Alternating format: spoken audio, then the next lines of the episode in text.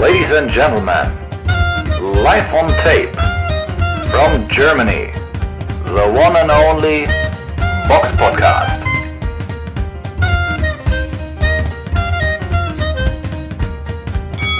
Hallo und herzlich willkommen zum Box Podcast, Ausgabe 336. Es ist der 20.02.2022 und heute mit dabei die Samira. Hallo.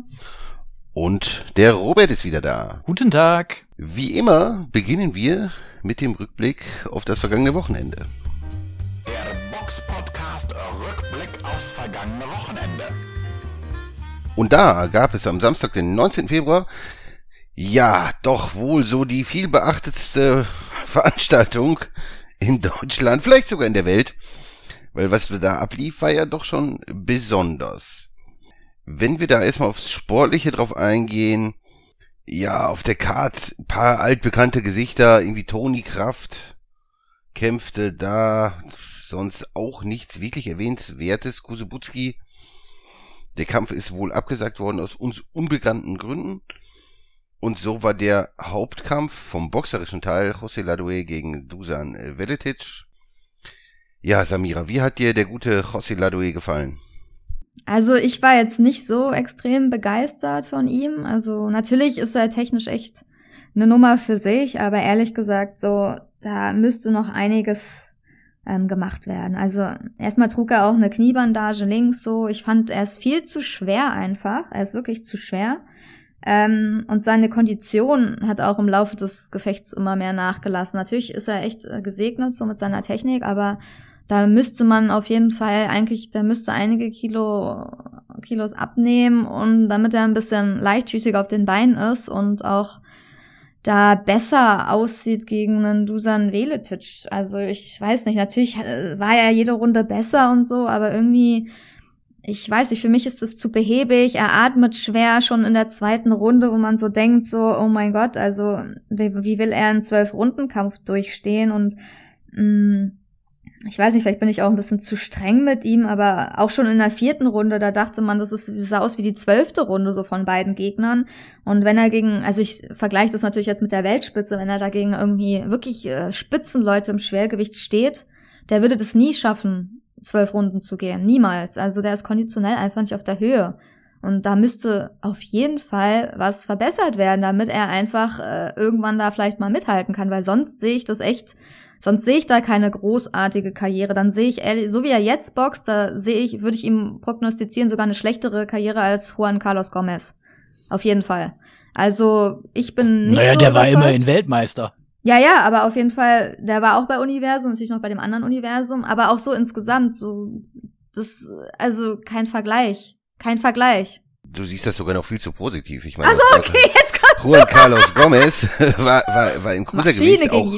Pound for Pound vielleicht Nummer eins. Der war ja abartig gut. Ja, okay, kommt drauf an, wann natürlich seine Ja, ja, aber in gerade der Junge, der Prime. war ja, schon, okay. der war ja schon wahnsinnig stark. Und und hier, Lado, ich habe da einfach nur einen fetten Mann gesehen, der irgendwie, also nichts gegen, ich bin auch nicht schlank, aber aber der dieser, also der war vollkommen out of shape, Ja. ist 31, hat eine schwere Verletzung hinter sich, trainiert offensichtlich nicht sonderlich stark.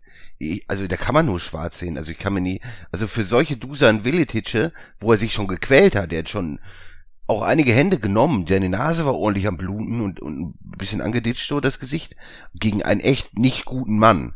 Und wo man dann in, in wie du sagst, Runde 2, 3 schon Angst haben muss, dass er nicht gar nicht konditionell einbricht und das Ding dann verliert. Also wenn er dagegen so einen, auch einen Nichtskönner, aber so einen richtigen Nichtskönner Eisenschädel kämpft, der ein bisschen, bisschen Workrate hat, dann, dann geht, dann geht das Ding schon schief gegen einen Journeyman. Und ich weiß nicht, wie der gegen gute Leute gewinnen will. Also, ich, ich kann mir auch nicht vorstellen, dass das ist wie, wie, wie bei Solis oder so anderen Kubanern. Also das, ich sehe da absolut schwarz bei ihm. Ich sehe nicht, dass der irgendwas erreicht. Ja, aber der Gegner, Respekt, ne, der hat viel eingesteckt, der hat echt viel kassiert und stand die ganze Zeit. Ich glaube, das war so, was einen genervt hat, ne? So die ganze Zeit kassiert er, aber ihm macht's auch nicht so viel aus. Also bis dann zum Abbruch in der siebten Ja. Runde so. Aber das war einfach, es hat einfach zu lange gedauert, so, ne? Es hat einfach zu lange gedauert. Ja, Also ich glaube, wenn er jetzt wirklich so ein Eisen, wenn, wenn er so ein, irgendwie so ein Timo Hoffmann in der Ecke geboxt hätte, ihn geboxt hätte, wie, wie, also das ist ganz schwierig. Wie will er da einen Zwölf-Runden-Kampf gewinnen? Nur gegen auch Leute mit einigermaßen überschaubarem Talent. Äh, Also das ist, also ich sehe da, wenn er nicht bald irgendwie in Fitnessbrunnen fällt, sehe ich da absolut schwarz für die Karriere. Also ich kann mir nicht vorstellen, sehe ich, sehe ich jetzt schon. Ich kann mir jetzt schon nicht vorstellen, dass er noch irgendwie was erreicht. Da ist der Kusebutski auf jeden Fall ganz, ganz anderes Kaliber. Also Ladoe, ich sehe da wirklich schwarz, muss ich ganz ehrlich sagen. okay, ja, also ja, ich bin ja auch in der Richtung. Also ich denke, er könnte ja. sich verbessern, aber ich denke, bei ihm fehlt könnte. da auch, ja, ich ja. glaube, bei ihm fehlt der Ehrgeiz da auch. Also das sieht man ja auch einfach. Ich ja. meine, wenn du da schon eine Plattform hast und dich da so präsentierst gegen Aufbaugegner, muss man ja so sagen. Natürlich vorzeitig gefällt so, aber wie? Ähm, ja. Das ist natürlich irgendwie ein bisschen schwach und das ist natürlich auch schwach für einen Hauptkampf, leider. Also Kusubutski, da hätte man sich echt drauf gefreut, einfach ihn zu sehen so, weil er einfach besser ist, aber so war das irgendwie echt, wo man dachte, hm, das ist jetzt der Hauptkampf. Also fürs Boxerische war das schon sehr schwacher Hauptkampf. Kein Kracher ja. und dann auch ein sehr träg, also träge ist er einfach. Ladoué ist ein träger Boxer, so, der einfach ja. Ist der, eigentlich hat er ja alles, was man so braucht, aber der ist so außer, aus, out of shape und hat anscheinend auch nicht wirklich so Interesse am, am Boxsport. Es ist halt bei Kubanern oft so. Und ja, also ich, ich, ich sehe da Kinder kein Feuer für den ja, Sport. Ja, aber da sind auch die Trainer vielleicht. Also ich meine, die Trainer müssen ja. das eigentlich auch machen, ne? Wenn sie da, sie zeigen ja dann ja. immer Bilder, wie er dann tanzt beim Training. Ja, dann, also ich meine so, ja, das ist ja typisch Kubaner. Aber ich meine, da muss man dann vielleicht auch mal anderes Training machen. Da nimmt man, glaube ich, automatisch auch mal ab. Also ja. äh, auch Ernährungsberatung, da braucht man einfach mal alles. Und wenn er, ich frage mich sowieso, wie das ist, wenn er, seine Trainer sind ja äh, Robert Harutjunjan und Arthur Grigorian, die sind ja beides extreme Leichtgewichte. Und wenn da so ein Ladoe auf die eintrescht, so mit richtig harten Schlag, dass die das überhaupt irgendwie so aushalten. So lange Zeit, weiß ich gar nicht. Ist auch ziemlich äh, anstrengend wahrscheinlich, wenn du so einen Schwergewichter da vor dir hast. Also ja. Ja, aber aber grundsätzlich was bringt ein Ernährungsberater, wenn du dir dann trotzdem die die grausamen Sachen zu Hause reinhaust? Du musst es halt selber wollen und das erkenne Ja, ja, das meine ich auch. Ja, aber wenn er unter Vertrag ist, ich meine, da sagt man, das gehört zu deinem Job das, äh, das wie beim Fußball, das ist da auch so, die werden gewogen. Das, die, wenn er es nicht schafft, wird er gekündigt, ganz einfach. Also das ist doch bei jeder Profisportart so, dass entweder kriegst du es halt hin, bis zum Kampf 10 Kilo abzunehmen oder du bist raus. Ganz einfach. Kannst du ja nicht die ganze Zeit da rumtanzen lassen, dann so einen Hauptkampf da abliefern. Also ich meine, also ich finde ja, also das war schon enttäuschend. Deswegen, also mich haben die YouTube, ich muss echt mal sagen, mich haben die YouTube-Kämpfe schon mehr fasziniert als der Hauptkampf und das sagt ja wirklich schon alles. Ja, also das war jetzt, also genau, kommen wir jetzt einfach mal zu dem Teil, wo es jetzt nicht so sportlich äh, normal zugeht, sondern ne, im, im YouTube-Bereich. Das ist ja irre gewesen. Also die Klickzahlen, allein ich, bei dem Kampf von Ladoe waren schon fast über 600.000 äh, und, und, und bei den Hauptkämpfen dann so, was nicht, um die 700.000 im Livestream, was ja schon abartig ist für eine Boxveranstaltung. Also macht das gleiche ohne die YouTuber. Wie viel schauen zu? 700? Und, und das mit den YouTubern, das ist ja unfassbar gewesen, ne? Das ist ja irre. Und auch wie viel Aufrufe der, der Kampf heute hat bei YouTube, absolut abartig, ne? Das ist ja irre. Kaum zu glauben, muss man einfach sagen. Wenn man über, also Universum hat da, denke ich, publicity-mäßig echt einen, einen guten Coup mitgemacht. Äh, die haben fast, also Stand jetzt, 20.02., haben die 291.000 Abonnenten hat der Kanal Universum TV und der Kampf Leon Mascher gegen Standard Skill hat äh, stand jetzt 709.121 Klicks und die ganze Universum Box Promotion Fight Night hat insgesamt 9,6 Millionen Aufrufe bei YouTube. Das sind Zahlen, die muss man sich erstmal geben. Die Klickzahlen und das sind ja noch wahrscheinlich noch noch versteckte Sachen so, wenn Leute auf dem Kampf, also andere Twitcher oder YouTuber oder so, wenn den Kampf ja auch mhm. geguckt haben und dann live reacten und so. Das sind ja wahrscheinlich, das ist ja irre, was für eine Reichweite das hat. Das, das hat ja irgendwie, ja, Dimension von Axel Schulz damals oder so, ne, in den 90ern. Ja, mir fiel jetzt auch gerade auch kein anderer ein. Also das ist ja schon, schon absolut abartig, ne? Und, und, und, und da, allein was so die Abozahlen für, für Universum angeht, hast du vollkommen recht. Das ist auf jeden Fall, das haben sie schlau gemacht. Das ist selten, dass wir Universum loben. Ich weiß nicht, ob wir die überhaupt schon mal gelobt haben, aber das war schon ein guter Move, ne? So. Das hat ihnen schon, schon gut getan. Aber wie ja. haben, haben dir denn die Kämpfe gefallen, Samira, zwischen den Protagonisten. Ja, also der Streaming-Rekord lag bei 774.000 so ungefähr, noch was. Also das war so das Maximum. Das war dann beim bei Leon Mascher versus Standard Skill. Das war dann sozusagen der Kampf, der noch mehr ähm, Leute angezogen hat. Aber ähm, ja, also ich kann ja erstmal allgemein was zu dem Event sagen. Ähm, es war ja ein Livestream, man konnte auf jeden Fall ein paar Spenden, konnten, ging ja auch aufs Konto von Universum. Das meiste, was ich gesehen habe, waren so 100 Euro. Also da kam jetzt, glaube ich, nicht so extrem viel zusammen. Oft auch so kleinere Beträge. 50 war auch nicht so oft und 5 Euro oder so. Also weiß ich nicht, ob sie da jetzt so viel Cash gemacht haben, aber ist ja schon mal auch eine gute, ähm, ist ja schon mal gut, um Geld irgendwie zu verdienen. Aber ehrlich gesagt, ähm, war im Chat war auch zu sehen, dass die Zuschauer sehr jung waren, habe ich so das Gefühl. Ich würde es einfach mal schätzen, so zwischen 14 und 16. Also vielleicht liege ich auch komplett falsch, aber so von den Sachen, die sie so geschrieben haben, das Event hat sich auch sehr lang nach hinten gezogen. Die YouTuber haben dann das, die Fightcard hat gar nicht mehr gestimmt, die Universum sowieso rumgeschickt hat, weil der Hauptkampf dann Kosoputski ausgefallen ist und alles andere auch verlegt wurde, weil sie gesehen haben, das zieht ja mehr, wenn man die YouTuber ganz ans Ende legt. Dann bleiben natürlich die ganzen Leute dran bis zum Ende der Veranstaltung, ist ja auch klar. Aber im Chat haben die Leute dann auch geschrieben, ja, skip die ganze Zeit, ne, bei den richtigen Boxkämpfen in An Anführungsstrichen und äh, irgendwie ständig irgendwas von Fortnite und wann kämpft Drachenlord und Hampelmann und AfD und so, also wo ich auch schon so, ja wirklich. Der Drachenlord.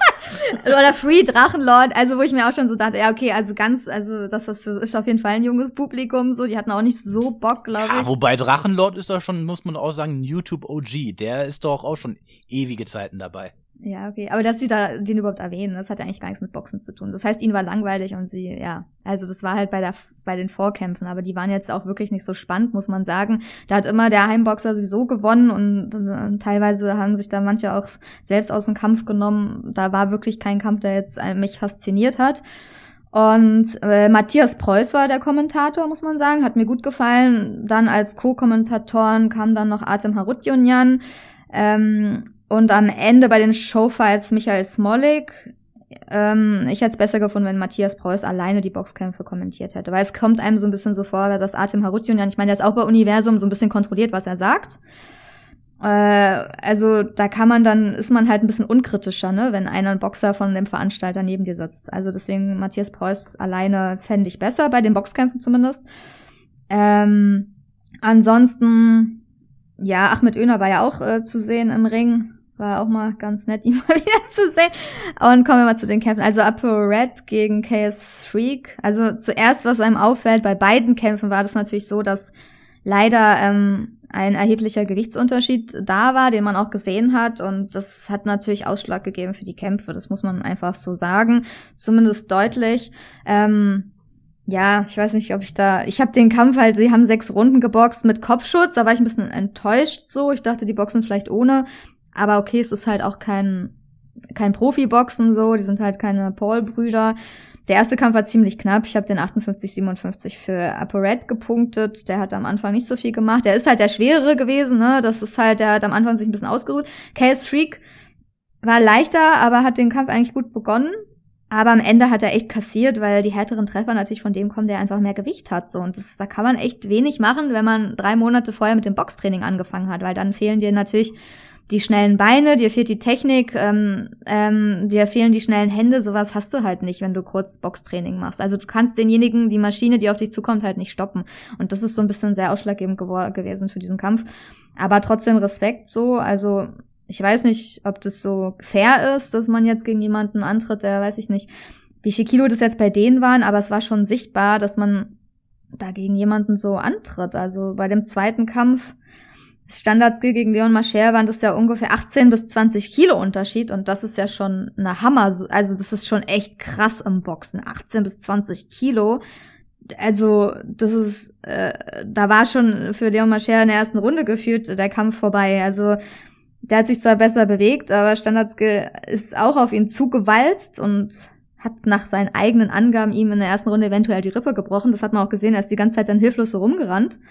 Äh, hat in der dritten Runde dann nochmal alles rausgeholt, sich ein bisschen gewehrt, aber dann, ja, war es ein Sieg durch TKO für Standard-Skill und beim ersten Kampf, ja, hat Aperita nach Punkten gewonnen, haben sie nicht gesagt, wie viele Punkte er bekommen hat. Bei mir war es ein knapper Kampf, aber ich habe da auch den, äh, da, ich habe auch den Niederschlag nicht gewertet. Ich habe den ignoriert, weil der Ringrichter da einen Fehler gemacht hat. Der hat äh, da einen Niederschlag für KS Freak äh, gewertet, der keiner war. Das war ein Ausrutscher, deswegen war der Kampf dann doch enger als eigentlich. Aber ich muss sagen, es war unterhaltsam. Also ich kannte die YouTuber jetzt nicht wirklich vorher. Und ich glaube, das hat so ein bisschen damit zu tun, dass auch die Zuschauer, die waren ja auch total begeistert, so ein bisschen sich mehr mit diesen YouTubern identifizieren können, als jetzt mit diesen Boxern von Universum, die da auf der Card waren. Weil jeder, der halt selbst vielleicht entweder gar nicht boxt oder halt nur bisschen boxt, der denkt so, ja cool, da boxen so Leute, die eigentlich das gar nicht so richtig perfekt können und haben kurzes Training, gehen trotzdem in den Ring. Das könnte ja auch ich sein quasi. Ich glaube, die, da kommt so eine Identifikation her, ähm, die wird so geschaffen, dass die Leute das dadurch cool finden. Oder wie erklärt ihr euch das? Also erstmal Respekt an die YouTuber. Ich fand es unterhaltsam, mir das anzugucken.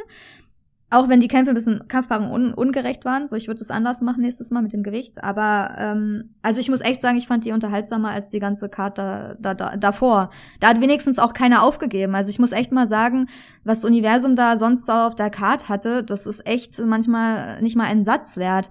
Wenn man sich hier anguckt, hier Elvius Sendro, oh, so mittelmäßiger Boxer vom Boxen im Norden gegen Ferras, ähm, allen nie mehr, der einfach aufgegeben hat, irgendwann in der Ecke und äh, einfach dann irgendwas mit seiner Schulter gesagt hat, einfach keinen Bock mehr hatte zu kämpfen. Wenn du sowas siehst, einfach wahrscheinlich, weiß ich nicht, was er dafür bekommen hat, dass er aufgibt. Also sein Trainer hat sich dann auch äh, aufgeregt, aber wirklich, die YouTuber haben mehr Eier als jetzt so Gegner, diese Aufbaugegner von den Heimboxern quasi oder von den Boxern, die gewinnen sollen. Und wenn du dann sowas siehst, da regt man sich halt auf. Also so ein Programm für echte Boxfans reißt einen halt nicht vom Hocker. Und deswegen sind die YouTuber einfach spannender, weil die ein bisschen mehr Eier haben und sich nicht einfach hingelegt haben. Finde ich. Also ich weiß nicht, was ist euer, warum denkt ihr, dass das so erfolgreich war? Oder findet ihr es eher Auf scheiße? Einwand von eben mal einzugehen, wo du gesagt hast, das ist halt kein Profiboxen. Willst du etwa sagen, dass das äh, Sat 1 oder Pro 7 Promi-Boxen etwa Profiboxen ist? Weil die haben ja ohne Kopfschutz Nee. geboxt. Nee, aber natürlich eher nach den Regeln. Aber nee, Promi-Boxen finde ich schlimmer als. Also Promi-Boxen finde ich echt, weil ich glaube, da. Ich fand jetzt das YouTuber-Boxen irgendwie echter, also realer als Promi-Boxen, weil da ist es irgendwie zu viel Show schon, finde ich fast irgendwie. Weil da gehen wirklich Leute hin, wo man sieht, irgendwie haben die wahrscheinlich doch nicht richtig trainiert und äh, gehen da komplett aufgestylt in den Ring und wo du so denkst, ja, wollen die jetzt boxen oder wollen die irgendwie äh, sich da nur selbst präsentieren? Ja, klar wollen die jetzt auch die YouTuber, aber irgendwie hatte das bei den YouTubern mehr so einen Realness-Faktor. Vielleicht, weil die jetzt auch nicht so bekannt sind bei allen oder einfach noch jünger. Ich, vielleicht war es auch nur mein Gefühl. Also ich fand, die waren echter. Oder nicht so, ja, weiß ich nicht. Gut, also ich denke mal, es kam natürlich gut an. Die Protagonisten sind halt bei jungen Menschen sehr beliebt, äh, wobei ich zugeben muss, dass ich jetzt von denen, bis auf, glaube ich, KS Freak vom Namen her, jetzt auch niemanden kannte. Also jetzt äh, Leute wie Standard Skill oder so, das waren jetzt na, Leute, die mir jetzt so nichts gesagt haben. Wenn man dann mal so eine kleine Recherche macht, der Eugen hat das ja zum Beispiel getan, dann weiß man halt auch, warum die jetzt so Leute wie wir, die jetzt Mitte 30 sind, auch jetzt nicht ansprechen. Ja, also ich habe mir das mal so angeguckt, dieser Mascher, der reactet auf irgendwelche Tattoo-Videos und sagt, boah, krass. Und keine Ahnung. Ich, ich weiß, ich habe keine Ahnung, warum man solchen Leuten überhaupt folgt. Aber die Jugend scheint's zu tun. Das scheinen spannende Inhalte zu sein. Oder irgendwelche Bilder mit irgendwelchen Tigerbabys oder so. Oder vor Autos oder keine Ahnung. Es, ich weiß nicht. Es ist auf jeden Fall gut. Wer, wer es toll findet, weiß nicht, diesen Leuten Aufmerksamkeit zu schenken und der soll es einfach tun, ne? Warum nicht? Aber es, es ist halt schon irre, was das für eine Aufmerksamkeit erzeugen kann. Ne? Da sieht man einfach auch so, was für ein Potenzial eigentlich da ist, wenn man, wenn man Kämpfer vernünftig aufbaut. Ne? Und vielleicht sollte auch der eine oder andere Boxer demnächst ja vielleicht mal ein bisschen bei Twitch aktiv werden oder so, ne? Und da ein bisschen, weiß ich nicht, da, man kann ja auch vielleicht mal den einen oder anderen Boxer nehmen und den mit dem YouTuber irgendwie zusammen äh, ein bisschen populärer machen und so. Und, und dann hat er auf einmal bei Twitch oder YouTube viele Ja, aber wen nimmst du da von Universum? Das Der- ist ja die Frage. Wen Universum nimmst du? sowieso. Der einzige, der irgendwie ein bisschen was kann, ist doch eigentlich Kusebutski, der Ja. fürs, fürs Profigeschäft geeignet sind. Und der die passt, es die sind absolut ungeeignet, also die sind, werden keine guten Profikarrieren haben. Robert sonst der- gar nicht mehr, Robert Hazard Ja. Junior. Und, und der andere, der ist, der ist auch keine Punching, der, der wird auch nichts reißen, so, ne, im Profi, in der Profiwelt. Dafür ist er einfach, ist, ist kein Profiboxer. Oder kein wirklich guter, so. Er wird sicherlich vielleicht einen guten Kampf kriegen, aber wie soll er den gewinnen? Und wenn es da irgendwie in den Weltklassebereich geht und ich sehe da absolut schwarz und der einzige, den ich da sehe, ist dieser Kusebutski, ne? Ja, aber der braucht auch keinen YouTuber, glaube ich. Das passt auch gar nicht zu ihm. Es muss auch irgendwie passen. Das Problem ist, glaube ich, einfach, dass auf dieser Card einfach kaum Boxer von Universum geboxt haben, sondern sich viele von außen eingekauft haben und man einfach keinen von denen kennt. Das ist das größte Problem. Universum hat einfach, erstmal wählen sie ihre Boxer, die sie unter Vertrag haben, nicht so gut aus. Zweitens, die meisten sind gar nicht vermarktbar. Den einzigen, den man kennt, der ist dann noch Toni Kraft aber limitiert boxerisch. Freddy Kiewit kann ein bisschen was, aber meines Wissens weiß nicht, ob der jetzt auch bei Universum, eigentlich ist er auch nicht bei Universum unter Vertrag, vielleicht haben sie jetzt eine Kooperation. Die anderen kannst du alle, wer ist das überhaupt? Romano Kujak, Luka Plantic, Elvis Zendro, Murat Aliyev, die, also hier Tulasi, Taramulingam, also das sind alles keine Leute, die irgendwie, die kennt keiner. Also wer soll für die einschalten? So Universum, wenn Universum Boxer hat, dann musste sie auch bekannt machen, aber die Pressearbeit einfach von den Boxstellen ist auch so nach hinten gerückt, dass sie gar nichts mehr für ihre Boxer machen. Also viel zu wenig. So. Und dann holen sie sich halt andere, die eh schon Aufmerksamkeit haben, ist natürlich dann einfacher, einfacher dann diesen Hype abzukriegen. Aber die Leute, das Problem, was ich sehe, ist, also es war auf jeden Fall ein richtig guter Move, um erstmal einen Hype zu schaffen auf Univers äh, auf in Social Media und so. Die Frage ist erstens, was verdient man daran? Hat man da jetzt so viel, hat man das, die Kosten von dem Event äh, wieder rein?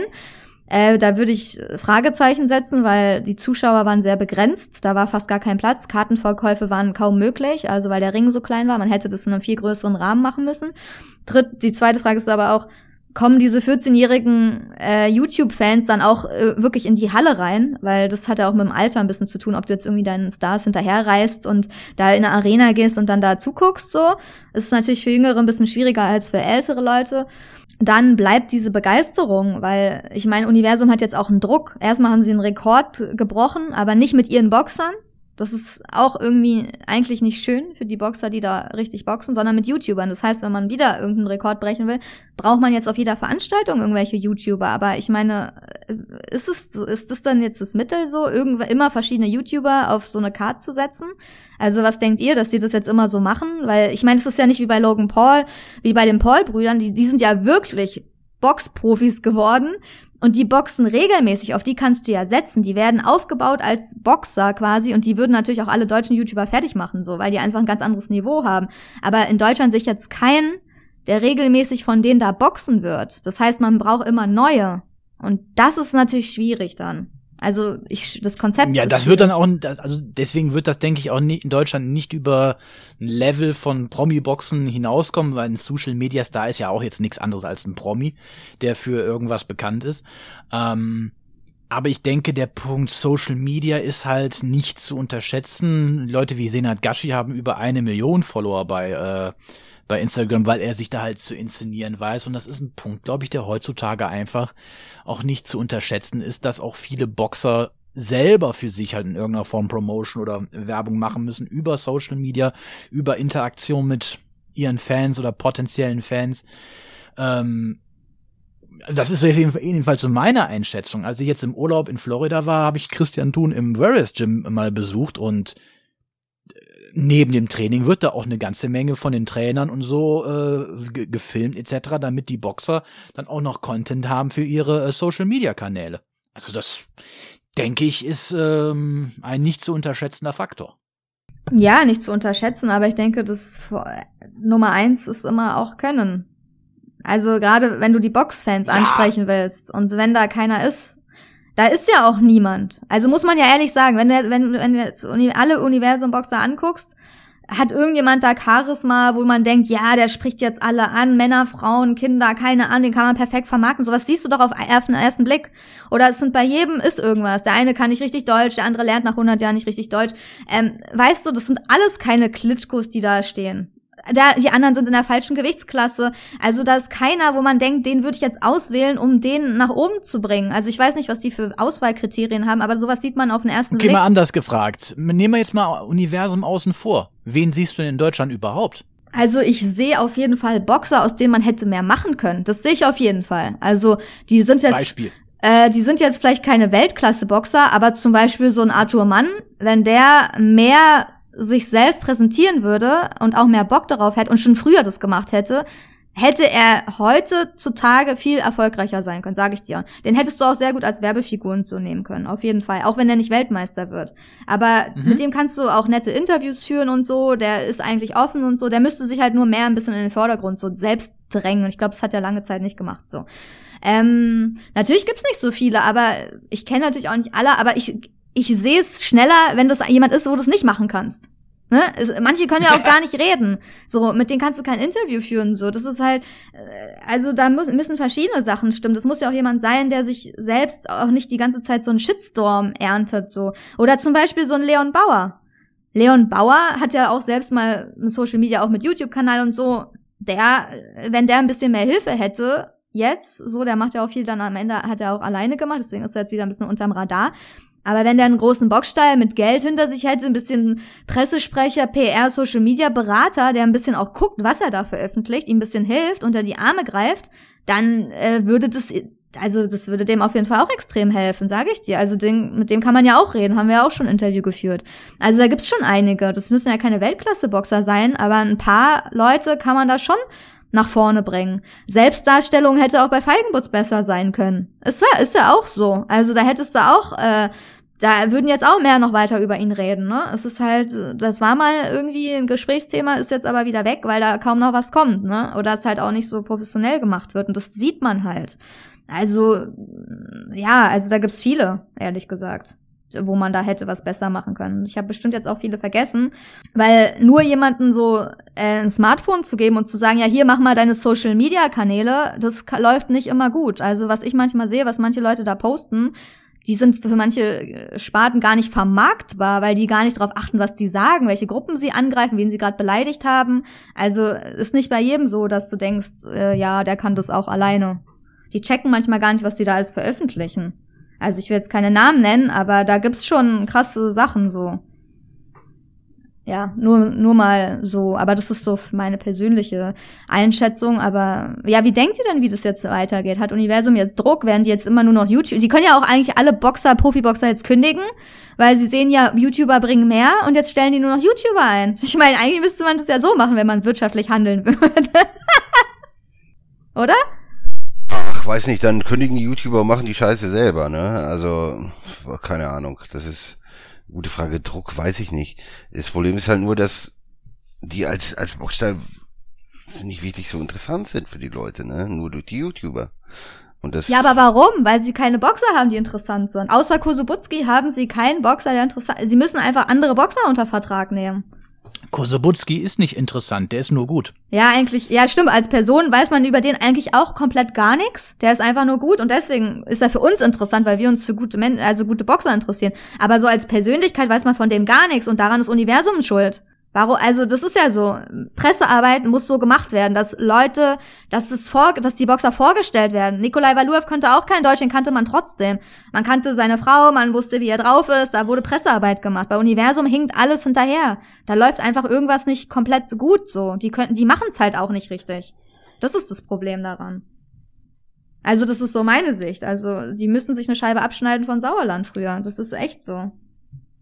Auch Sauerland müsste sich eine Scheibe von Sauerland mal abschneiden. ja, das, das ganze Profiboxen muss ich eine, eine Stufe oder eine, eine ordentliche Scheibe abschalten, von, schneiden von den ganzen YouTube und Social Media Leuten, weil da ist akuter Handlungsbedarf und das ist eigentlich schon, schon immer, ne? Aber was meint ihr, also was, ihr habt die Frage gar nicht beantwortet, was meint ihr, wie jetzt das nächste Event von Universum wird? Also, Ich denke, die setzen jetzt erstmal wieder auf Profiboxer, um zu gucken, was davon hängen geblieben ist. Vielleicht spicken sie es nochmal Ah. mit ein bisschen YouTube, aber das ist, du brauchst ja, ich glaube, was natürlich ganz gut ist, wenn du jetzt natürlich so eine hohe Anzahl an äh, Abonnenten hast auf dem Kanal, dann, ähm, ich glaube, dann verdienst du auch ein bisschen mehr an den Werbeeinnahmen, die dann vor YouTube-Videos äh, geschaltet werden, etc. Ja.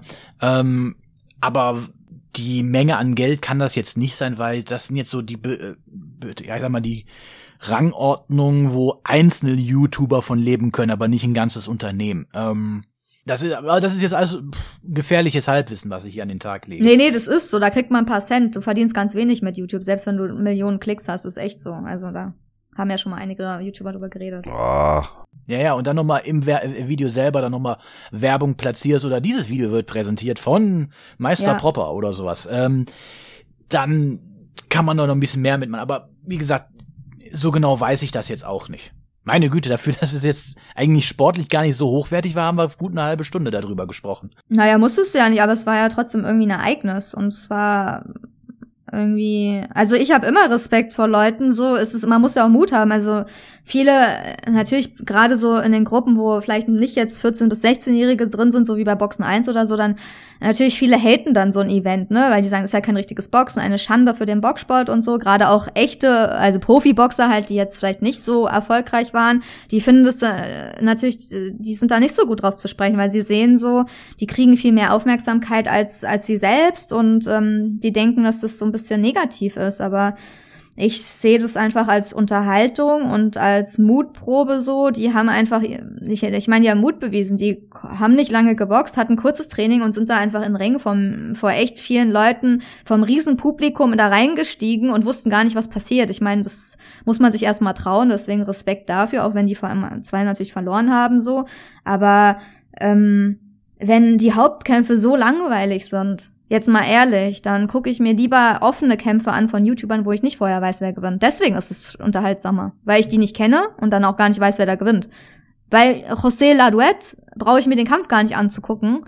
Äh, alle auf der linken Seite bei Boxrec gewinnen sowieso, weil die rechte Seite wie Feras all, mehr, all nie mehr einfach aufgeben. Also da, da, daran, darum geht's ja so. Das ist einfach so eine schlechte Card, die kein Interesse hervorruft. Deswegen, ähm, ja, sind YouTuber interessanter als die ganze Card. So. Aber beides muss stimmen. ja. Das sind ja Dinge, die wir eigentlich schon immer seit Jahren Ja. so auch angesprochen haben. Ist ja, ist ja so. Aber ich würde sagen, äh, kommen wir zum Boxen, zum Profiboxen. Und da gab's am Samstag, den 19. Februar, auch noch eine Veranstaltung im Montreal Casino. Da kämpfte Arslanbek Makhmudov gegen Marius Wach. Ja, Wach, ein altbekannter Mann, aber ja, Makhmudov knockte ihn aus und Wach ist ja halt nun niemand, auch wenn er sicherlich schon total durch ist, der sich so einfach hinlegt. Also wie auch seine Kämpfe jetzt, ja, das weiß ich nicht, von den letzten Jahren. Er ist niemand gewesen, der sich immer irgendwie hinlegt. Und ja, das ist schon, schon eindrucksvoll, den so wegzuhauen. Und Makhmudov ist auf jeden Fall ein echt spannender Mann, weil der Typ ist riesig, extrem schwer, extrem hart schlagend und wahrscheinlich für ganz, ganz viele echt unangenehm. Ich bin da gespannt. Also bei ihm wird es einfach Zeit, dass er, das war jetzt sein 14. Profikampf, dass er jetzt demnächst gegen wirklich starke Leute antritt, weil er ist 32, hat keine Zeit mehr, eigentlich groß zu verschenken. Und da bin ich dann mal gespannt, wenn es gegen wirklich Leute mit Skill äh, geht und wie er da aussieht. Also wenn er solche Leute dann auch noch überrollt, alter Schwede. Also da haben wir auf jeden Fall einen mehr. Aber da wage ich auch keine Prognose. Ich traue es ihm zu, auch gegen noch, also gegen richtig guten Leute gut auszusehen. Aber die Wahrheit werden wir dann hoffentlich bald im Ring erleben. Ansonsten, ja, gab's noch einen Pflichtsieg, auch am Samstag in Mexiko. Jamie Munguia kämpfte gegen Dimitrios Ballat. DKO 3. Und auch Pflichtsieg. Äh, ja, eine, eine leichte Überraschung gab's vielleicht in Polen, wo Arthur Mann kämpfte, Samira. Was passierte da?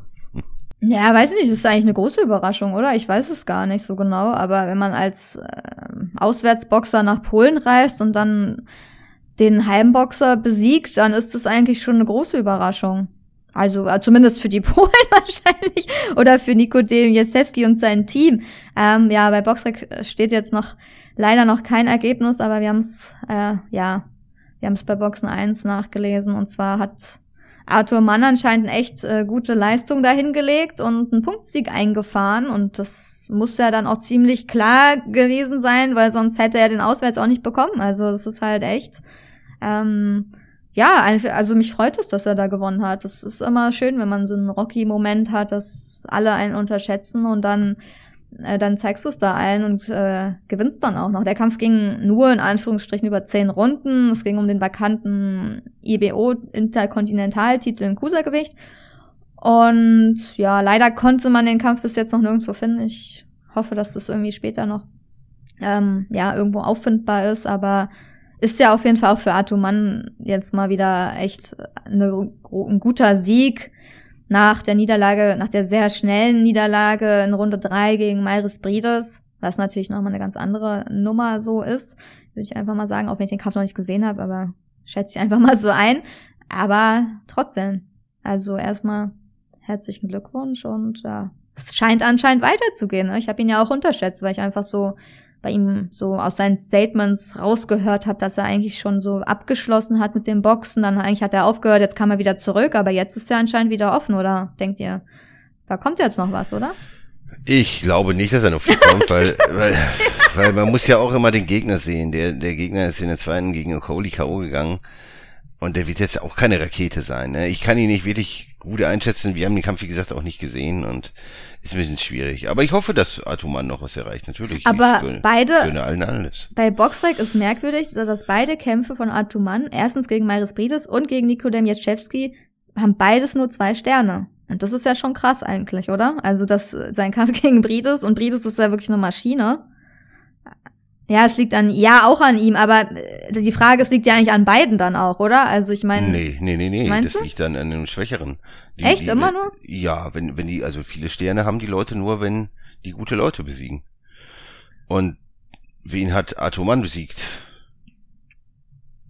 Naja, sein bester Sieg. Was war sein bester Sieg? Ist Leon echt- Hart. Ja, stimmt, Leonhard. Leonhard hat er besiegt. Ja, Waren halt viele Aufbaukämpfe, ne? Alexei Zubov hat zwei Sterne noch, hat in Amerika geboxt. Dann gegen Kevin Lerena hat er ja verloren. Das war auch ein recht starker Mann. ja, Ja, und dann kam wieder Rudolph auf- Sicherlich, aber der ist auch schon Journeyman-Status gewesen zu dem Zeitpunkt. Ja. Aber so sagen wir mal trotzdem mit einem Sieg, er könnte schon noch einen Kampf machen. So. Ja, er wird auf jeden Fall noch mal einen Zahltag bekommen. Ja, so. das ist mein, ja, genau. Gut, ansonsten eine Veranstaltung gab es noch in Russland. Sauer Abdulaev gewann gegen Jorge Linares durch K.O. in der zwölften Runde und das Event, das ja wahrscheinlich in der Boxwelt am meisten beachtet wurde, war am Samstag in der Manchester Arena. Gerade in England ein Riesending. Amir Khan gegen Kell Brook. Wir hatten ja vor dem Kampf schon ein bisschen Bedenken geäußert, was so die Form, dass man das nicht wirklich einschätzen kann, weil beide einfach ein bisschen inaktiv sind, ein bisschen Past Prime. Aber dann doch zum Kampf von Runde 1 an fand ich, hat eigentlich Kell Brook ziemlich klar gemacht, wer da der Chef im Ring ist. Hatte die härteren Hände drin, war schon dominant, dominant, Kahn, ja, fast schon ängstlich. In der zweiten Runde sah Kahn phasenweise gut aus, hat nochmal so sein Talent aufblitzen lassen, so was, was Handspeed und so angeht, aber insgesamt kann man eigentlich zusammenfassen, dass Kell Brook eigentlich nur über ihn drüber gerollt ist. Ne? Also er hat Kahn eigentlich keine Chance gelassen. Kahn wirkte auch extrem hört, irgendwie nach fast jeder Hand. Er wirkte extrem fragil. Gut, das ist ja auch das, was wir in der Vorschau gesagt haben. Er ist halt nie ein echter Weltergewichtler gewesen und im Weltergewicht hat er eigentlich nur auf den Sack gekriegt. Und es ist ja auch so ein, ja, Boxer, der, wo man eigentlich sagen muss, hör auf, Amir Khan. Oder siehst du noch irgendwas in Amir Khan? Oder seht ihr da noch irgendwas? Ja, es war, also erstmal muss man echt sagen, es war erst eine Glanzvorstellung von Kell Brook. Ich war echt richtig begeistert. Physisch sah er auch überlegen aus, muss ich sagen. Auch muskulöser. Beide waren durchtrainiert, aber Kell Brook äh, war wirklich noch muskulöser. Ähm, Amir Khan war ja die A-Side. Ähm, und äh, Kell Brook wurde sogar noch vor dem Kampf äh, dazu gezwungen, quasi genötigt, äh, seine Boxhandschuhe im Ring zu wechseln, weil er unbedingt die Grands tragen sollte und irgendwie wahrscheinlich lieber eine andere Marke getragen hätte. Aber okay, haben sie dann im Ring nochmal die Boxhandschuhe gewechselt. Da dachte ich schon so, oh. Ja, haben halt natürlich, ja, man versucht ihn aus dem Konzept zu bringen. Die A-Side probiert immer die B-Side ein bisschen. Aber ähm, zu nötigen, so. Aber weiß man jetzt nicht, manchmal liegt es an der Schlaghärte der Handschuhe und so. Ist auch gerechter, wenn beide die gleichen Marken tragen, so. Aber hat Amir Khan vielleicht dann äh, recht wenig genützt. Also man muss echt sagen, weil Amir war ja Terence Crawford auch so ein bisschen in seiner Ecke, ne, hat ihn unterstützt. Was mich gewundert hat vor dem Kampf, viele Experten, auch Engländer, hatten wirklich Amir vorne. Also Prediction, David Hay, Ähm, wer war noch? Also einige, die ich gesehen habe, hatten echt fast alle englischen Boxer so haben Amir Khan vor, also hat, haben sich auf Amir Khan festgelegt. Und das fand ich echt schon so ein bisschen, ähm, ja, weiß ich nicht, eigentlich ungewöhnlich, weil es ging ja auch gegen die Wettquoten und auch, ja, dachte ich schon so, hm, so eng. Okay, aber Amir Khan war wirklich fast in jeder Runde hurt, habe ich mir aufgeschrieben. Also in der ersten Runde war er hurt, da hat es schon angefangen. Er stand auch sehr breitbeinig, wackelig auf den Beinen irgendwie, deswegen hat er auch keinen festen Stand und dann hat er natürlich Angst, ein bisschen Respekt. Erste Runde hurt, dritte Runde hurt, vierte Runde hurt, sechste Runde hurt und das sind nur die Runden, wo er echt sichtbar wackelig war, wo er wirklich gewackelt hat, gestolpert ist. Ähm, wo er sich immer eingefangen hat. Ihm hat oft der Gong gerettet, also irgendwie vom früheren K.O., der Kampf ist ja dann in der sechsten Runde abgebrochen worden, äh, vom Ringrichter, weil Amir Khan einfach zu viel kassiert hat und ich finde, der Ringrichter hat den perfekten Zeitpunkt ausgesucht. Ich habe gerade mir auf meinem Zettel notiert, ungesund. Und kurz danach hat der Ringrichter wirklich den Kampf abgebrochen. Also es war wirklich perfekt, genau, wo ich dachte, so jetzt reicht's so, Amerikaner hat genug gefressen. So, das ist einfach, das ist einfach, äh, Kell Brook ist durch ihn durchmarschiert, einfach auch schon durch seinen Jab, die Rechte, der war viel besseres Timing, physisch stärker, so Amerikans Hände, die waren zwar teilweise manchmal schneller, ne, diese Schnelligkeit ist manchmal so durchgeblitzt, aber die hatte einfach keine Power. So, und Kell Brook war einfach, der, der viel bessere Boxer in diesem Kampf und äh, Amir Khan sah wirklich zerstört aus, aus dem, auf dem Weg irgendwie aus dem Ring. Also der hatte überall so äh, rote Flecken, habt ihr das gesehen? In seinem Gesicht, in seinem Körper, irgendwie überall so Blessuren. Also er sah echt, also der hat echt viel genommen und ich weiß nicht, natürlich, das ist halt auch nicht seine Gewichtsklasse so, aber also, dass, dass das so klar ist, hätten die wenigsten, glaube ich, gedacht. Ricky Hatton, genau, Ricky Hatton hat auch auf Amir Khan gesetzt. Manche haben sogar auf einen vorzeitigen Sieg von Amir Khan gesetzt. Richtig krass. Naja. Okay, wie man zu dem äh, Schluss kommt, das erschließt sich mir nicht, aber also ich fand das bei Khan, also eigentlich muss ihm jemand sagen, ist gut jetzt, Junge. Also, soll er noch irgendwie einen Abschiedskampf machen oder so, aber aber das hat so wenig Sinn noch mit ihm. Also er wird natürlich, er würde fantastisch K.O. gegen, gegen, gegen andere Leute, er hat einen Namen, die Leute schauen zu. Seine Kämpfe sind immer unterhaltsam, auch er kann sehr schön, sehr schwer K.O. gehen. Aber irgendwie, also ich kann nur von mir persönlich sehen, ich habe irgendwie schon nach dem Bridis-Kampf da ganz früh in seiner Karriere, wo er so unfassbar schwer K.O. geht, äh, gegen Prescott, wer das noch nicht gesehen hat, das war, ist, ist, ist halt jetzt auch schon 14 Jahre her, aber der ging ja so unfassbar K.O. Habe ich schon gedacht, ai, ai, ai, und er hat einfach auch, ja, selten überzeugen können, finde ich, in seiner Karriere. Trotz seinem Talent, aber irgendwie hat er überhaupt keine Robustheit und die ist jetzt überhaupt nicht mehr da und er muss, er muss ja eigentlich aufhören, so, seiner Gesundheit zuliebe. Kann man nicht anders sagen und ja, Cabro kann sicherlich nochmal nochmal einen schönen Zahltag irgendwo generieren. Kasse machen. Ja, ich fand ja. auch gegen Danny Garcia war auch schon sehr krass. Das äh, Amir Khan da auch schon. Also danach äh, war auch nicht mehr so viel los so. Also, äh, aber klar, er braucht es auch, glaube ich, nicht. Also, oder? Also er hat, glaube ich, genug Geld verdient, dass er nicht unbedingt weiter boxen muss. Ich meine, er ist ja schon so ein richtiger Star so im Boxbusiness, würde ich sagen. Aber er gibt natürlich auch gutes Geld aus. Ne?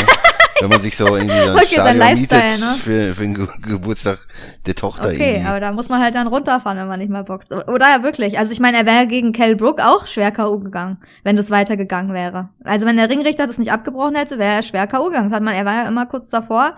Regong hat ihn noch gerettet manchmal, aber ähm, das war klar. Also das, ich meine, auch psychisch äh, wenn du ständig so eine krassen K.O.-Niederlagen einstecken musst, irgendwann bist du halt auch so ein bisschen gebrochen, so. Ich glaube, das ist einfach so. Du vergisst die ja nicht. Und diese Ängstlichkeit sieht man ihm halt auch an, so. Ja. Aber okay, aber trotzdem, Cal Brook, hat, hat dir Cal Brook auch so gut gefallen, oder war das eher, also auch so? Ja, hat mir schon gut gefallen, aber, aber auch er hätte das auch schon, weiß ich nicht, ob er den, diesen K nicht hätte auch schon eher finishen können. Oder müssen eigentlich, mhm. ne? So war er natürlich super in Form und sah super aus, natürlich. Aber das ist halt die Frage. Ich glaube schon, dass er noch gut war, aber wie gut wird man dann im nächsten Kampf sehen, wenn er der große Kasse macht. Gut, kommen wir zur Vorschau. Die Box Podcast Vorschau auf kommende Kämpfe. Und da gibt es im ECB Box Gym in Hamburg eine Veranstaltung. Ja, was ist denn das? Ihor Shewadutski kämpft gegen Kevin Kingpin Johnson. Der Kingpin hat, er, er ist 18 Niederlagen im Rekord. Ist, verdient sein Geld als Journeyman und wird auch da antreten. Im Superleichtgewicht Volkan Gotschek gegen Kabeljong Huschtwaljew. Was ist das denn? Okay, Garo Murat gegen Christian Duis. Was soll das? Okay, auf jeden Fall eine Stay Busy Veranstaltung im ECB Box Gym. Wen es interessiert, gut. Ansonsten Aber noch- interessant ja, ist, dass Promoter Errol Jalen ist und Ulf Steinfurt von SDS Boxing. Ja. Ne? Also, das ist ja auch, also, gestern war ja auch Universum und Probellum war da ja auch irgendwie immer mit dabei irgendwie. Die machen jetzt immer alles zusammen. Und Karo Murat ist ja auch wieder auf der Karte. Also, der will jetzt auch wieder boxen. Auch ein Aufbaukampf gegen Christian Dulz. Ja. Ganz große, ganz großes Tennis. Ja, sollen sie machen. Ne? Äh, Neue Journeymans müssen aufgebaut werden.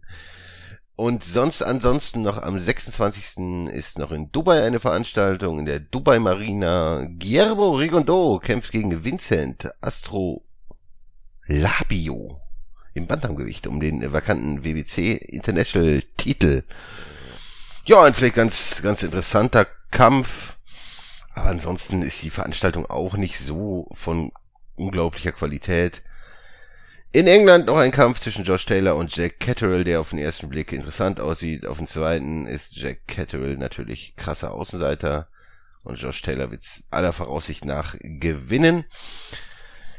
In England die andere Veranstaltung könnte vielleicht ein Tickchen interessanter sein. In der O2 Arena in London. Lawrence Okoli trifft im Cruisergewicht auf äh, Michael Zislak. Und da geht es um den WBO-Titel im Cruisergewicht. Zislak kein so schlechter Mann, aber die Favoritenrolle sollte hier ziemlich, ziemlich klar verteilt sein und Okoli sollte da eigentlich auch gewinnen. Alles andere wäre ja eine so eine krasse Überraschung. Und so kommen wir zu den Fragen. Zuhörer stellen Fragen und wir beantworten sie. Und da fragte der Detlef Detlefson auf YouTube, wie steht ihr eigentlich dazu, dass in Deutschland, meist bei kleinen Regenveranstaltungen, immer wieder die gleichen Busfahrer aus Tschechien, Bosnien und Co. verprügelt werden und damit der oftmals zahlende Zuschauer eigentlich verarscht wird? Gehört dazu? Macht den Sport kaputt? Macht mich geil oder einfach nur nervig? Liebe Grüße, Detlef aus Marzahn. Ja, weiß ich nicht, ob das Verarschung ist, aber im, im Regelfall ist es halt so, dass, dass, dass da halt deutsche Journeymans ausgebildet werden, die dann irgendwo hinreißen, womit man hofft, mal richtig Geld zu verdienen. Aber im Regelfall Fall ist das natürlich vollkommen sinnbefreit, ne? sich da irgendwie einen 20-0-Rekord zu basteln mit irgendwelchen Georgiern oder so. Das kostet halt Geld, aber boxerisch bringt das natürlich einen überhaupt nicht weiter. Ne? Das, das ist halt nur schön, wenn man da irgendwie ein bisschen ein paar Boxrec-Punkte sammelt und sich teuer macht und hofft, man hofft halt irgendwie auf die große Chance oder so, aber mich persönlich interessieren diese Veranstaltungen null. Wie, wie zum Beispiel jetzt die vorhin angesprochene ECB-Veranstaltung. Das ist für mich so, so uninteressant. Also, das ist unfassbar. Also, ich, ich habe da null Begeisterung. Wirklich, also da riecht sich bei mir nichts, auch wenn jetzt Macht dich also nicht geil, ja? Nein, null, null. Und ich, ich, ich kann das, ich, also wenn man mal gesehen hat, auch bei Veranstaltungen, wie die dann teilweise zusammen anreisen, wie diese Leute gekleidet sind, dass sie wirklich irgendwie aus der puren Armut kommen, da anreisen, sich da verprügeln lassen, Hand aufhalten, Geld nehmen, Abfahrt. So. Es ist einfach traurig, ne? Das ist, es ist, es ist, es ist ein Trauerspiel, was, was da so im deutschen Boxen oftmals passiert. Und es gibt kaum wirklich gute Ansetzungen, die gleichwertig sind. Die, die finde ich fantastisch toll. Das finde ich dann auch spannend. Allerdings auch nicht, wenn da wirklich ziemlich talentbefreite Leute aufeinandertreffen. Und ja, es ist, es ist einfach traurig und oftmals Quatsch so in meinen Augen, weil es bringt die Bo den Boxern nichts so sportlich. Außer den Rekord, den man dann verkaufen kann als Journeyman, aber ja. Naja, man hofft auf den großen Zahltag, ne, der irgendwann mal mit einem größeren Kampf kommt. Also man arbeitet ja nur darauf hin, dass du irgendwann mal ein Angebot kriegst, wo du äh, das Geld quasi zu, zurückbekommst, was du reingesteckt hast in diese ganzen Aufbaugegner, wo derjenige da dann aber ähm, dann verprügelt wird, dein Boxer quasi. Also eigentlich ist das halt so eine, du baust ihn auf gegen schlechte Leute, gibst Geld aus, so wenig wie möglich. Irgendwann kommt dann mal eine größere Chance, du kassierst das Geld ein als Promoter, dein Boxer wird verprügelt und dann verabschiedest du dich von dem. Das ist das ganze Aber es hat, Konzept. was dahinter Ja, genau. Es hat eigentlich alles immer nur wirtschaftliche Interessen. Es ist ähnlich, funktioniert der, das Geschäftsmodell von ganzen Boxstellen, wie bei SES oder so, ist das ja ähnlich. Warum macht man das denn sowas mit Tom Schwarz, der offensichtlich schon gegen Journeyman schlecht aussieht, um dann einfach mal so einen Kampf zu bekommen wie gegen Fury, wo es dann halt richtig auf den Sack gibt. Aber das wirft natürlich ein derart schlechtes Bild auf den deutschen Boxsport, auch im Ausland. Wir werden ja quasi nur noch als, als Journeyman-Land angesehen. Ne? Also das ist schon ein bisschen traurig so, ne? Aber es ist halt der Zeitgeist, die Boxstelle machen es so, weil die sich irgendwas davon versprechen. Bisschen Geld, aber das, äh, dem Boxsport tut das überhaupt nicht gut. Das ist ganz fürchterlich. Und das sieht man ja auch. Also, wie viel zahlende Zuschauer sind bei solchen Veranstaltungen? Zehn? Fünf? Ich weiß es nicht, wer da überhaupt Geld für bezahlt, aber solche Veranstaltungen, auch wenn man mir den Ticket erste Reihe umsonst, ich würde nicht hingehen, das würde mich nicht interessieren. Weil das einfach überhaupt keinen, keinen Mehrwert hat. So wie früher bei Arena oder sowas, wo wirklich irgendwelche äh, super Elite-Kubaner da geboxt haben, irgendwie Gamboas oder so. Super cool. Aber, aber ist so, wenn du einfach schon weißt, dass es im Journeyman-Status enden wird, und das ist ja bei 99,9% aller deutschen Boxer leider der Fall, dann finde ich das ist fürchterlich. Ein Trauerspiel quasi. Gut, dann fragte noch Rosa Rosi. Einschätzung von Boxern wie Hirgovic, Joe Joyce, Tony Oka, Peter Kadiru zum Beispiel. Wer von diesen Boxern hat die besten Chancen, Weltmeister we- zu werden? Joe Joyce. Ja, je nachdem. Also Manuel Schaar ist auch Weltmeister, dann kann, kann Peter Kadiru auch Weltmeister werden. Also man weiß es nicht, aber aber natürlich hat Robert recht. Joe Joyce, Hirgovic, Tony Oka sind natürlich absolute WM-Kandidaten und gerade wenn es den dritten WBA irgendwas WM-Titel gibt, können die alle Weltmeister werden, weil Qualität haben die alle. Also gerade gerade die drei Leute, ne? Das, das muss man schon so sagen. Und es kommt halt einfach ganz auf die Konstellation an, wie die, wie die sich so ergeben, ne? Aber die drei haben auf jeden Fall das Potenzial, auch Weltmeister zu werden. Und sind, sind ja auch schon im Grunde wirkliche Weltklasse-Boxer. Aber äh, es gibt halt noch ein paar andere Herrschaften, die Stand jetzt noch stärker sind. Aber die drei sind auf jeden Fall absolute Spitzen-Elite-Contender, die die Jungs demnächst auch fordern werden. Und ich bin relativ sicher, dass einer von den dreien vielleicht auch mal Gürtel trägt, oder? Seht ihr das anders? Nö, also ich gehe, ich würde sagen, Joe Joyce hat so die Attribute, die es bräuchte im Profiboxen, äh, also hat, hat sie am ehesten, um einen Weltmeistertitel zu kriegen. Ein Joka ist zwar nicht schlecht, glaub aber nicht, dass der die nötige Härte be besitzt. Ähm, Peter Kadiro, guter technischer Boxer, aber auch dem fehlt die Härte. Deswegen zähle ich den da als nicht zu. Und Herkovic, der hat mir in letzter Zeit zu wenig bewiesen, als dass er Weltmeister werden könnte. Deswegen gehe ich jetzt gerade mit Joe Joyce, der doch in letzter Zeit am meisten bewiesen hat. Ja, so kann man es sagen. Und Joka habe ich auch so Robustheitsproblem, äh, Bedenken, wie du es auch sagst. Und bei Hirgovic abwarten. Peter Gadiro ist auch auf jeden Fall nochmal zwei Klassen darunter. Ne? Auch wenn man jetzt so die deutsche Brille aufhat und das hofft, dass er irgendwie erfolgreich wird. Aber ich sehe da gewisse Limitationen. Dann fragte noch der Alexander bei Instagram. Hi, Box Podcast. Ich würde dieses Mal gerne eine Frage stellen. Das deutsche Schwergewichtsduell zwischen Hucke und Caballel steht an. Ihr habt ja bereits darüber berichtet, dass dieser Kampf eine besondere Medium Medienwirksamkeit in Deutschland mit sich bringt, weil es sich wahrscheinlich um die beiden bekanntesten deutschen Schwergewichtler handelt. Wie schätzt ihr die Chancen von Michael Wallisch sowohl, sowohl als so gegen Hucke als auch gegen Caballel ein? Wallisch hat durch seinen Coach einen neuen Stil gewonnen. Okay, sowie sehr viel Masse verloren. Aha. Sicherlich ist Wallisch kein Mann aus der ersten oder zweiten Reihe. Ja, aber hat bei seinen letzten Niederlagen gegen Ajakpa und Gassiev nicht gegen die allerschlechtesten Leute verloren. Ja, aber hat sich einfach nur verprügeln lassen. Ich denke, dass sich alle drei in ihrem aktuellen Karrierestatus auf einem ähnlichen Level bewegen, begegnen. Bewegen. Äh, Einspruch. Einspruch. Nee, Einspruch, nee. Schwerer Einspruch. Er Und ist daher schwer nee. einzuschätzen. Äh, also ich kann nur für mich reden, aber für mich ist Walisch kein ernstzunehmender Profiboxer. Er hat keinen ernstzunehmenden Gegner geschlagen. Wenn man ihn im Ring sieht, boxerisch ist da nicht viel da. Das sind absolute Welten. Selbst zum Hook und Caballel. Also ich weiß nicht, so, so ein Caballel, äh, der macht so Typen wie Wallisch, macht er wahrscheinlich zehn Stück an einem Abend hintereinander klar. Also ich, also für mich sind das einfach boxerische Welten. Wallisch absoluter boxerischer Journeyman. Wenn, sofern er mir nicht irgendwas anderes beweist, ähm, dass, dass er da nochmal irgendwie Ambitionen hat oder irgendwie einen ernstzunehmenden Gegner geschlagen hat, sie, also das ist für mich so der Inbegriff des, also also nicht nicht mal qualitativ hochwertiger Journeyman. Er ist einfach ja jemand, der der die Georgier und Letten und keine Ahnung was teilweise so angekarrt wird, die, die verprügelt er natürlich, ne, die halt zum Verlieren kommen. Aber Teilweise hat er die aber auch stehen lassen. ja und also und boxerisch ist da auch nicht viel. Also ich weiß nicht, wie, wie, warum du glaubst, in Walisch irgendwas zu sehen. Mich wundert das sowieso, dass wir überhaupt nochmal über, über ihn reden. Ich hätte nicht gedacht, dass wir nochmal überhaupt ihn zum Thema machen. Aber es ist interessant. Also mich würde mal interessieren, warum du glaubst, dass denn Walisch irgendwie auf diesem Level ist. Also ich, ich sehe da Welten zwischen den, den genannten Herrschaften. Das einzige Fragezeichen, das ich sehe, ist halt, was kann Marco Huck noch leisten? Caballel wissen was, Huck wissen was nicht und Walisch wissen wir es definitiv. Zumal Walisch ist jetzt auch schon äh, in einem Alter, wo du dich nicht mehr so großartig umentwickeln kannst. Und er hat zwar gesagt, er hat jetzt nicht gegen schlechte Leute verloren, das ist richtig, aber er sah dabei auch nicht gut aus. Es ist immer noch ein Unterschied, auch wie man verliert. Wenn man jetzt hinkommt und sich nicht schon in der zweiten Runde hinlegt, ne? Oder sagst du, du hältst das bis zur zwölften Runde durch, wie sagen wir mal ein Enrico Kölling gegen ein Beterbiev.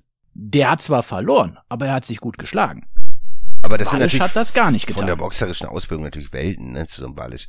Also, also Walisch wird auch Ja. wahrscheinlich gegen Kölling verlieren, trotz Gewichtsunterschied. Also, Ja, wobei Kölling ist ja jetzt im ja, Cruisergewicht. ja. Also von daher. also ich bin da auch sehr sicher, dass selbst der Kölling den Walisch ausnocken würde. Weil Walisch präsentiert sich wie ein lebender Sandsack im Ring. Wenn ich das so hart sagen darf. Gut, so weit würde ich jetzt vielleicht nicht. Ja, die, Bein, die Beinarbeit von Walisch ist ausbaufähig, das definitiv. Also auch, also selbst als er noch jünger und frischer war, war er jetzt nicht so das äh, Aktions- und Bewegungswunder im, im, im Ring. Und was, denke ich, auch mit dazu beiträgt, dass er teilweise auch Journeymans, die schon gegen weitaus physisch schwächere Gegner runtergegangen sind, äh, stehen gelassen hat. Ja, ich denke, man kann es knapp so zusammen. Die meisten, denke ich mal, würden es so einschätzen, dass aktuell einfach Agit Cavalier Nummer eins steht, Marco Huck wahrscheinlich an zwei und Michael Wallisch an drei. Also wenn du die Rangordnung haben möchtest, auch wenn wir nicht wissen, was Huck kann, aber so jetzt in Anbetracht der Pause und von dem, was er zuletzt im Ring gezeigt hat, von der Gewichtsklasse, von dem Wechsel und so, glaube ich, dass Caballel auch da schon mal eine ganz andere äh, Liga ist und ähm, Wallisch eigentlich keinen Kampf so gezeigt hat, wie Caballel präsent war, würde ich einfach mal so sagen. Das ist einfach so. äh, Walisch würde ich da überhaupt, er ist nicht Also- ansatzweise in der deutschen Top Ten. Nee, nee. Also, also. Obwohl, bei weil- Boxrec ist er auf Platz 11. Also knapp. Oh, das, ist- das ist stark. Uh. Das ist, oh. Also ist ein Platz hinter Christian Thun und das ist ja, Ja. also ich kann mir auch jetzt, wenn man da ein bisschen tiefer geht, auch so ein Achmatovic, Gashi, Pfeiffer, ah, also die, auch die besiegt er nicht. aber die also sind hinter ihm gerankt. Müsste man mal ja, machen, ja, sind hinter ihm gerankt, aber ich kann mir Ja. nicht vorstellen, dass er die sportlich besiegen kann. Würde ich auch nicht. Also da gehe ich ganz klar mit, mit den Kollegen von, wahrscheinlich gibt's in den einen oder anderen lokalen Boxclub auch Leute, die Wallisch besiegen. Vielleicht steht an der einen oder anderen Bordell- oder Diskothektür jemand, der, der Wallisch besiegt. Aber gut. Wollen Ich glaube, er ist eher so auf so einem Niveau, weiß ich nicht. Ähm, Boris Estenfelder, das könnte vielleicht so ein Kampf werden, der vielleicht ein bisschen spannender ist. Der ist auf Platz 19 gerankt. So eher in dem Limit. Alles, was davor ist, ist schon ein bisschen schwieriger. Aber er ist echt gut gerankt eigentlich dafür, dass wir ihn, also ja, dass wir ihn eigentlich ähm, schlechter einschätzen, ne? Oder andere. Ja, setz, da, setz den Platz 11 in Deutschland mal auf die Weltrangliste um und dann weißt du auch warum. Ja. Dann fragt earlygame.de, wie findet ihr das Gameplay-Video von eSports Boxing Club zwischen Fury und Wilder? Marciano Louis Brook gegen Plant. Äh, eigentlich nicht so schlecht. Es macht auf jeden Fall Hoffnung, dass es vielleicht irgendwann mal wieder ein Boxspiel geben kann, was das zeigt. Wenn es allerdings so bleibt, puh, weiß ich nicht. Und weil im Boxsport gibt's ja eigentlich nur zwei Kämpfer, ein Ring und der sollte extrem gut dargestellt werden und grafisch, ja, es ist okay, aber ich, das ist schwer zu sagen, wenn man es A nicht selber gespielt hat und wenn man so den ganzen Modus, den Karrieremodus oder wie auch immer das dann da so gestaltet ist, nicht kennt. Schwierig. Also ich, ich, ich würde mir da keine wirklich äh, fundierte Einschätzung, also wenn es so bleibt, ist wahrscheinlich ein bisschen, bisschen wenig. Aber ohne das selber mal gespielt zu haben, glaube ich, wird's, ist schwierig, das zu beurteilen. Es sah nicht so schlecht aus. Die Bewegungen waren teilweise echt gut nachgemacht, aber ich glaube, da ist auf jeden Fall wahrscheinlich noch Handlungsbedarf. Aber ich bin froh über jedes Boxspiel, was kommt. Also wir brauchen auf jeden Fall nach Fight Night, was ja schon ewig her ist, mal wieder ein tolles Boxspiel. Und ich hoffe, ich hoffe, da, da tut sich was. Oder, Robert? Ja, ich schließe mich dem an. Also das Video, was ich da gesehen habe, wenn das die Ingame-Grafik ist, pf, das sieht aus wie das letzte Fight Night, was äh, circa zehn Jahre alt ist oder etwas über zehn Jahre. Also sollte schon, wie du schon gesagt hast, sollte optisch ein bisschen besser aussehen, aber muss man sehen, wie da die Spieldynamik ist. Äh, von daher, ich bin auch guter, ich bin an sich hoffen, habe auch Hoffnung, dass das geht, aber äh, und ja, Jawohl. blickt der, der Sache auch freudig entgegen. Genau, genau. Wir brauchen auf jeden Fall wieder ein gutes Boxspiel, denn auch durch Computerspiele kommen Leute zum Sport und wegen, das ist ja einfach so. Also Leute, die, ne, die können auch da äh, aufmerksam auf den Boxsport werden, wenn die Qualität eines Spiels gut ist. Und sonst haben wir noch eine Frage der OA. Fragt auf YouTube, glaubt ihr, dass Dillian White Tyson Fury besiegen kann? Ich glaube schon, denn im Sparring hat White Fury schwer ausgenockt. Hier ist der Beweis! Da hat er uns das Video geschickt. Und außerdem könnt ihr zahlreiche Interviews sehen, wo er detailtreu eingeht. Die Frage ist auf was? Auf jeden Fall dieses Video, es ist nicht der Kampf der beiden genannten. Es gibt auch in den Kommentaren von dem Video ist ein weiterer Link, wo man ein Video aus einem anderen Blickwinkel sehen kann. Und es ist definitiv die Halle, es ist definitiv, sind es die beiden Boxer, die sind gleich gekleidet und es passiert genau das gleiche. Nur in besserer Auflösung. Und da sieht man, dass es weder Dillian White noch Tyson Fury ist. Und sonst, äh, ob er ihn mal im Sparring ausgenockt hat, das mag durchaus sein. Ich weiß nicht, ich kann da jetzt wirklich keine, keine Quelle, habe ich da nicht dazu, die das wirklich klar belegen kann. Aber ich will es nicht abstreiten. Ich kann es mir auch vorstellen, dass er so ein Out-of-Shape Tyson Fury durchaus mal angebimmelt hat oder ausgenockt hat im, im Sparring. Das mag alles sein. Aber ich glaube, im Ring wird es dann vielleicht anders aussehen. Aber Dillian White ist natürlich jemand, der von der Qualität her auch ein Tyson Fury, wenn er ihn denn mal hart erwischt, vielleicht auch stoppen kann. Für mich werden da die Favoritenrollen klar verteilt. Ich meine, denke für euch auch, dass Tyson Fury natürlich der klare Favorit ist. Aber Dillian White bringt halt so viel Qualität mit in den Ring, dass es immer, es immer irgendwas möglich ist. Ne? Auch wenn ich da irgendwie äh, die Chancen, weiß ich, vielleicht nur bei 10, vielleicht 20 Prozent sehe, aber die Chance ist für White natürlich da. Ne? Oder seht ihr es anders? Ich sehe es exakt wie du. Wundervoll. Also 80-20 und äh, ich glaube, also es steht und fällt, glaube ich, mit dem Gameplan von Tyson Fury. So ist es. Und, und der Form, ne? Einfach, ne? Ja, die Ernst hat es wahrscheinlich. Ne? Und aber klar, Tyson Fury ist natürlich der klare Favorit und ähm, ja, nur mal zusammen, so Ge Videos, wo man nicht mal die Darsteller im Boxring richtig erkennt, äh, sind auf jeden Fall kein Beweis. Also erstmal das, man sieht die nur von hinten und dann ganz verschwommen. Also es ist halt zweitens, was schon dagegen spricht, ist, dass Leute heutzutage auch schon wahrscheinlich früher wenn die wirklich irgendwie eingeladen werden ins Camp von einem Boxer, dann unterschreiben die Verträge, die werden ja dafür auch bezahlt und da wird er nicht ähm, von dem gegnerischen Team ein Video gemacht, sondern wenn, dann wird vom eigenen Team Tyson Fury wahrscheinlich für sich ein Video zum Videostudium vielleicht zur Verbesserung gemacht, aber das wird auf keinen Fall auf Social Media sowas wird nie geteilt. Das heißt, es wird nie so, so eine Videos irgendwo zu sehen geben, wo irgendjemand jemanden ausnockt, weil das gar nicht erlaubt ist und weil es da sicherlich sehr hohe Vertragsstrafen gibt, wenn man sowas aufnimmt und dann veröffentlicht und das gegnerische Team darf sowas auch gar nicht aufnehmen. Also nur mal so. Deswegen ist es schon, man braucht sich das Video gar nicht angucken, weil man weiß schon von vornherein, dass es nicht stimmen kann, so eigentlich. Auf jeden Fall nicht heutzutage. Also für mich ist das so, ja, nur mal so dazu. Das läuft schon gerade bei Tyson Fury alles sehr professionell auf jeden Fall ab. So, ja, so leicht, so leichtgläubig darf man nicht sein. Da muss man schon ein bisschen mehr die Fakten checken. Vor allem, wenn man sich das Video mal genau anguckt, der also es ist ein Weißer und ein Schwarzer in dem Ring. Beide tragen keinen Kopfschutz und der Weiße ist relativ schlank. Und das letzte Mal, als Tyson Fury mal vielleicht so schlank war, hatte der noch volles Haar und nicht eine Glatze wie der Mann in dem Video. Und auch äh, Dillian White, der ja immer schon sehr robust in der Physik war, ist da auch relativ, also der Schwarze in dem Video ist ziemlich Zu schlank. schmal, ja. Äh, Also von daher, an, an den Punkten kannst du das doch schon erkennen, dass das im Leben nicht echt ist. Zumal das Video ist am 7.6.2020 hochgeladen und hat gerade mal 17.500 Klicks. Also wenn das echt wäre, wär, hätte das Millionen Klicks. Ja. Von daher, lieber OA, ich denke, äh, mm -mm. Da muss uns schon neue Beweise liefern. Eindeutiger. Ja, wir sind gespannt. Gut, kommen wir zu den News. Die Box Podcast Nachrichten.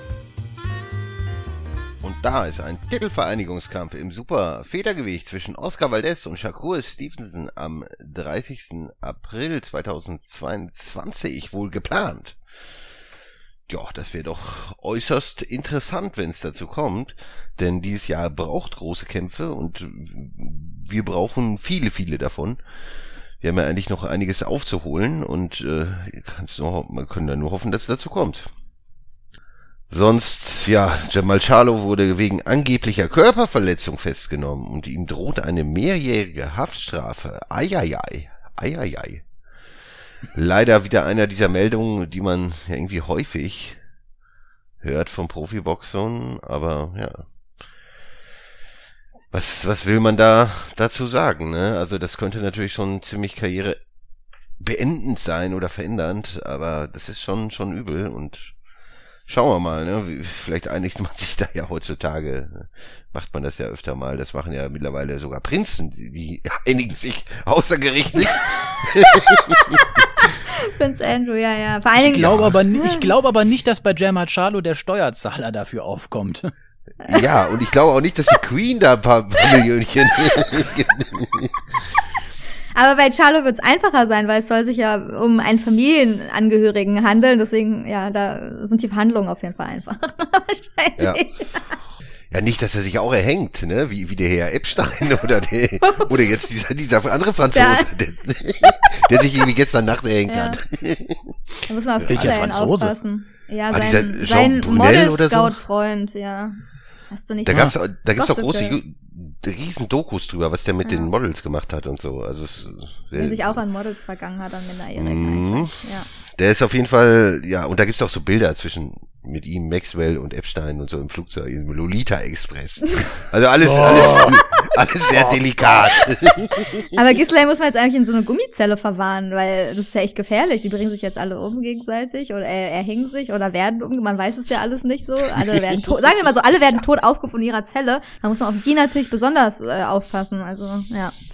Ach, das ist ja nur Zufall. Also, weiß man nicht. Egal, Egal, das ja, wir nicht ab in irgendwelche anderen Themen. Und ansonsten gibt's noch Demetrius Andrade steigt in Supermittelgewicht auf.